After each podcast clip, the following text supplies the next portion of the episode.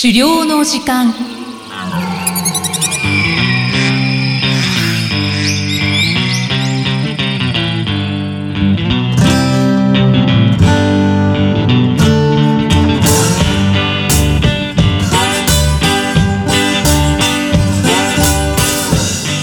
こんにちは、漁師の藤井久人です。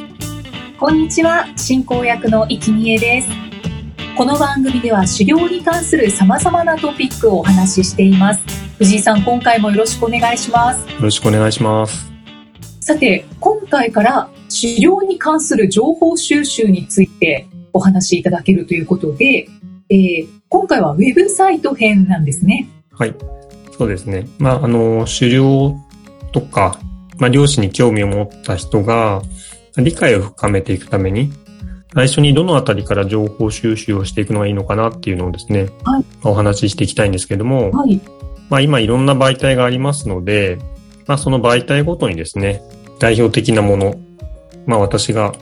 あのーよく見ているものとか、はい。そういったものをご紹介していくんですが、まあ、一番最初は一番手軽なウェブサイトからっていうことでご紹介をしていきたいなというふうに思っています。そうですね。もう今の時代は、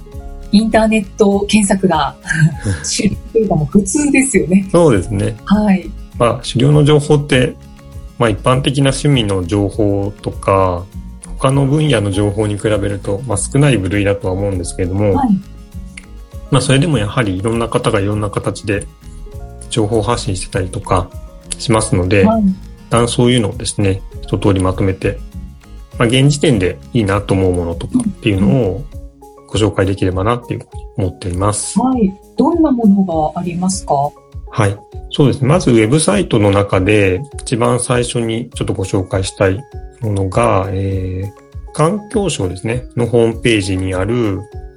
狩猟の魅力丸分かりフォーラムっていうページになります。はい。はい。これはどんなホームページなんでしょう？そうですね。えっと、まあ、環境省っていうのは、あの、まあ、そもそもなんですけれども、まあ、鳥獣法っていう、まあ、狩猟に関わるような自然の野生動物の管理に関わる、えー法律をはい管轄してます。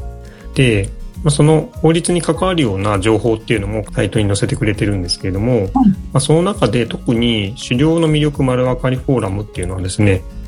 まあ、これから漁師を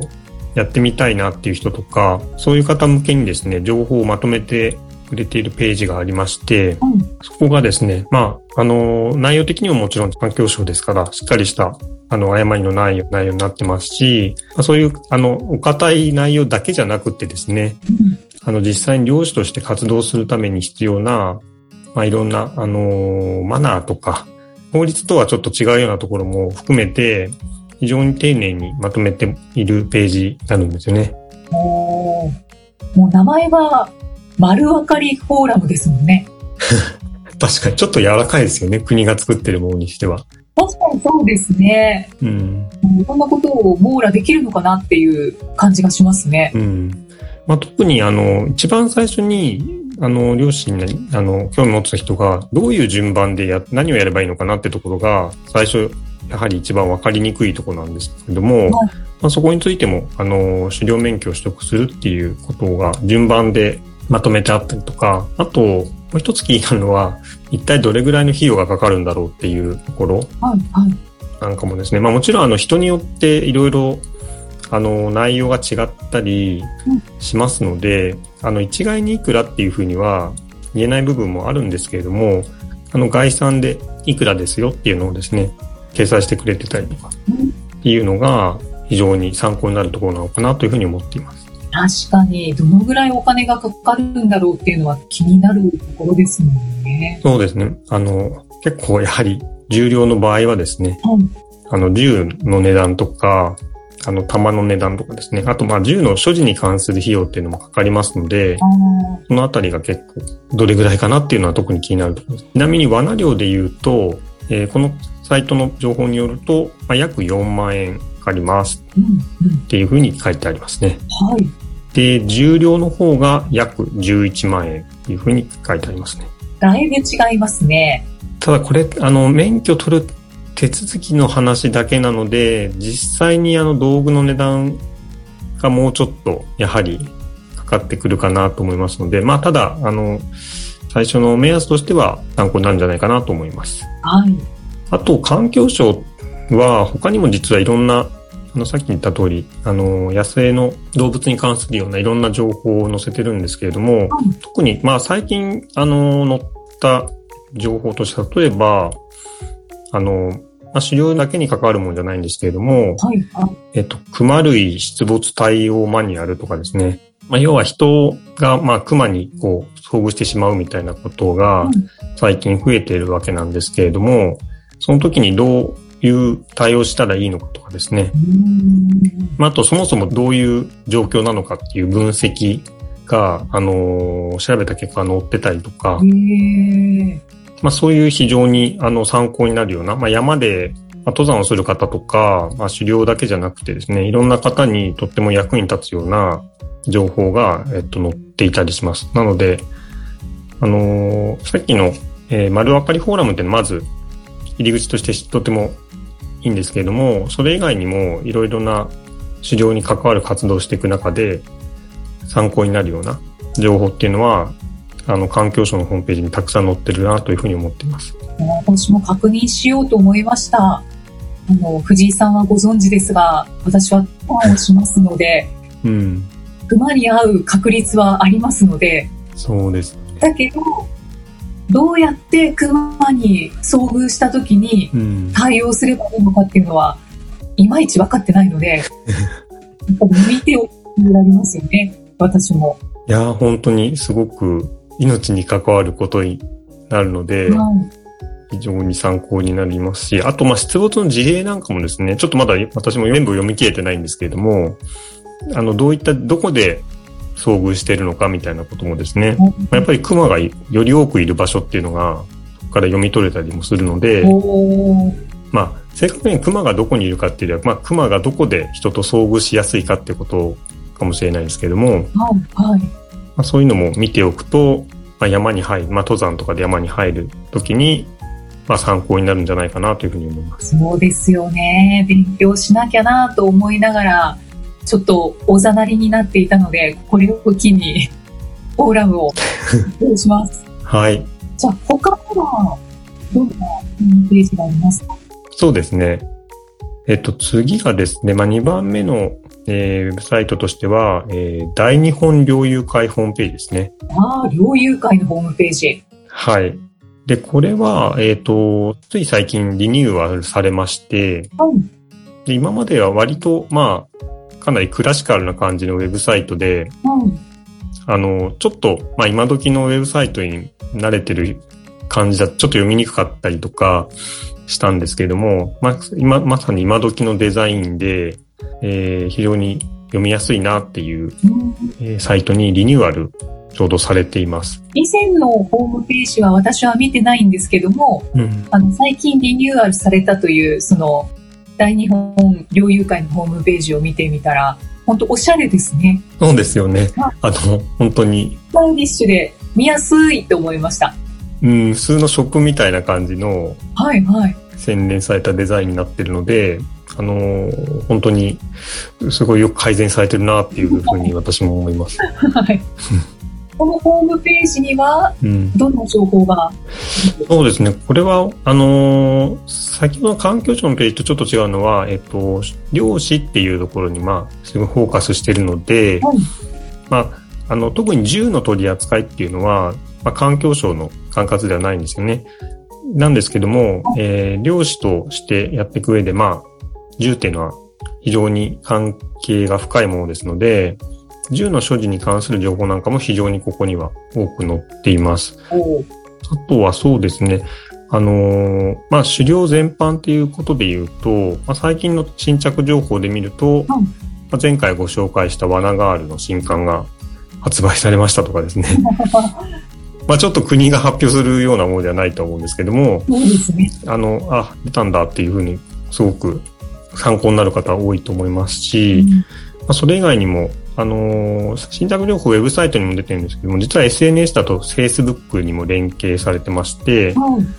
い、Facebook の方では、えー、豚熱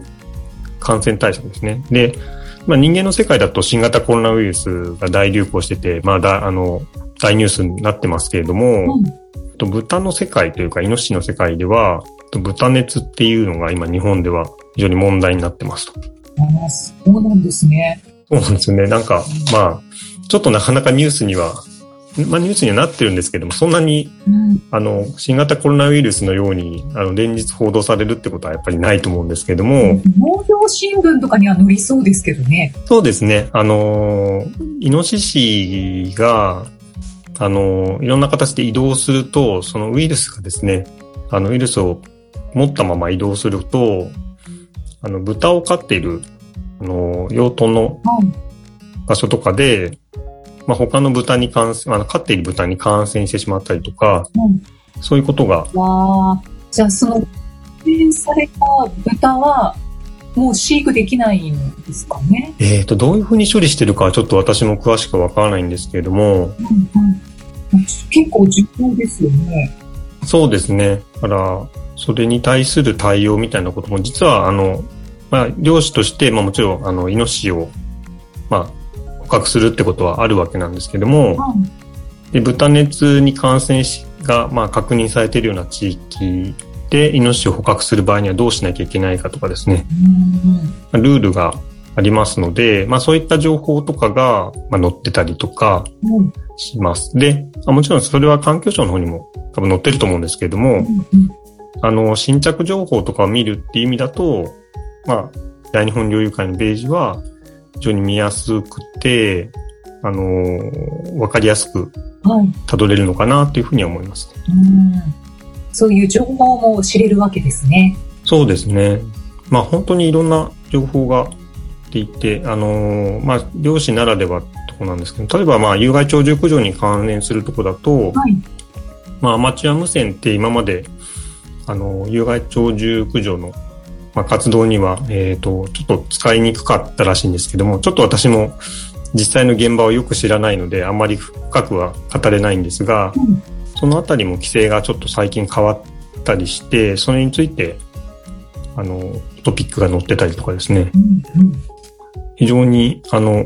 細かいですが、漁師として活動するにあたって重要な、あの、お知らせを見ることができます。はい、そうですね。細やかな情報が載ってそうですね。うん。まあ、もちろんニュース以外にも、あの、漁師として活動するために必要な基本的な知識みたいなのもまとめられているので、こちらもいろんな形で読み物として非常にいいんじゃないかなというふうに思っています。確かにそうですね。他はどうでしょうか？そうですね。えっと、まあ、これ最後になるんですけれども、最後にとして、えっと、都道府県のえー、鳥獣保護管理事業計画っていうのがありまして、うん、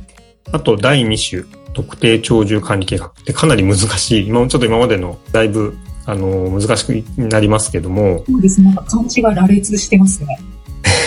そうですね。はい。で、これ何かっていうと、はい、えー、鳥獣法でですね、各都道府県が、各都道府県にいるこう鳥獣をですね、どういうふうにえー、管理していくかっていうのをですね、まあ、保護管理っていうところですね、保護管理していくかっていうのをですね、決めてくださいっていうふうになってるんですけれども、で、各都道府県がこれを決めるって、あのー、その内容をですね、ほとんどのケース、まあ、ちょっと私も全部の都道府県見たわけじゃないんですけれども、都道府県の方で、えー、ホームページに掲載しています。はい。で、その地域にどういった野生の鳥獣がいて、で、まあ、保護しなければいけない。要は数が減ってしまっているので、うんうん、えー、保護していかなきゃいけないとか、逆に、えー、ちょっと増えすぎてしまっていて、あのー、農作物被害とかもそうですし、まあ、熊みたいな問題とかも、もしかしたら、えー、含まれるかもしれないですけど、あのー、そういった問題についてどういうふうに対応していくかっていう基本的な方針とかが書かれています。で、まあ、これ、あのー、私の地域だとですね、今直近の計画で、だいたい A4 で40ページぐらいの分量の文章になるんですけれども、まあかなり、ちょっと今も、今のまで紹介したものからすると文字情報とかですね、が文字情報だけで非常に、えっ、ー、と、なかなか読むの大変な文章になるんですが、は、えっ、ー、と、うん、本ですか？えっと、これはですね、普通の PDF ファイルとして提供されてるケースが多いんじゃないかなと思います。ああ。はいはいはい。うん。ウェブサイトからダウンロードできることが多いんじゃないかなと思うんですけども。はい、はい。文字がかなり多めなんですね。うん。少なくとも私の地域だと写真とかがまなくて、ただ、あの、資料によっては表があってですね、どの地域にどういう動物がどれだけ、まあ、捕獲されましたとかっていう情報があったりとかですね、うん、統計的に、まあ、あの、自分の身近な地域にどういう動物がいるのかとかっていうのが非常にわかりやすいので、わかりやすいというか、あの、自分の地域にいる動物ってどんなものなのかなとか、どういう問題があるのかなとか、あの、そういったことが非常に把握できる、まあ、時事情報になるのかなというふうに思います。うんそうですね。だから、あの、自分の住んでいる近くの地域できっと皆さん狩猟をするっていう方が多いんじゃないかと思うので、うん、その地域で必要な情報をここで取れるっていうことですよね。そうですね。今、どういう状況なのかっていう。うんうん。はい、はい。大事です。もちろん、実際に、あの、その、なんていうんですかね、どこでどれぐらい、あの、量がされてるかっていうのはまたちょっと別問題だったりはするんですけれども、はい、あのー、ここからいろいろ、その、辿ってですね、さらに、もっと、あの、特定の地域みたいなところに絞り込んで、より詳しく調べていけると思うので、うん、まず取っかかりとしては、まあ、鳥獣保護管理事業計画っていうのを見るとですね、イメージが少しずつ湧いてきやすいんじゃないかなというふうに思います。はい。じゃあ今言われた鳥獣保護管理事業計画、うん、これで検索してみると出てくるでしょうか？そうですね。都道府県名と鳥獣保護管理事業計画ってやると、あの、そうですね。大抵の自治体出てくると思いますんで、うん、自治体じゃないですね、都道府県ですね、出てくると思いますので、それを見ていただくのがいいんじゃないかなというふうに思います。はい、わかりました。今回3つ教えていただきましたね。そうですね。ちょっとまとめると、えー、環境省ホームページにある狩猟の魅力丸分かりフォーラムっていうページと、えー、大日本猟友会ホームページ。で、これはあの、普通に検索エンジンで検索すると、古い方のページが出るケースがあるようなので、これについては、えー、新しいページのリンクを、えー、説明文のところに貼っておくようにしたいと思います。はい。で、最後が各都道府県の鳥獣保護管理事業計画の、えー、文章になりますね。はい。この3つですね。はい。今回教えていただきました。皆さん参考にしてみてください。藤井さん、次回はどんなお話でしょうか？はい。えー、今回の、まあ、シリーズの第2回ということで、うん、えー、狩猟に関する情報収集について、第2回はコミック編ということで、お話ししていきたいなと思っています。はい。なんかとっても柔らかいお話が聞けそうです。はい。期待してください。はい。さあ、この番組では狩猟に関するご質問や番組へのご感想をお待ちしています。メッセージはエピソードの説明文に記載の URL からお寄せください。藤井さん、今回もありがとうございました。ありがとうございました。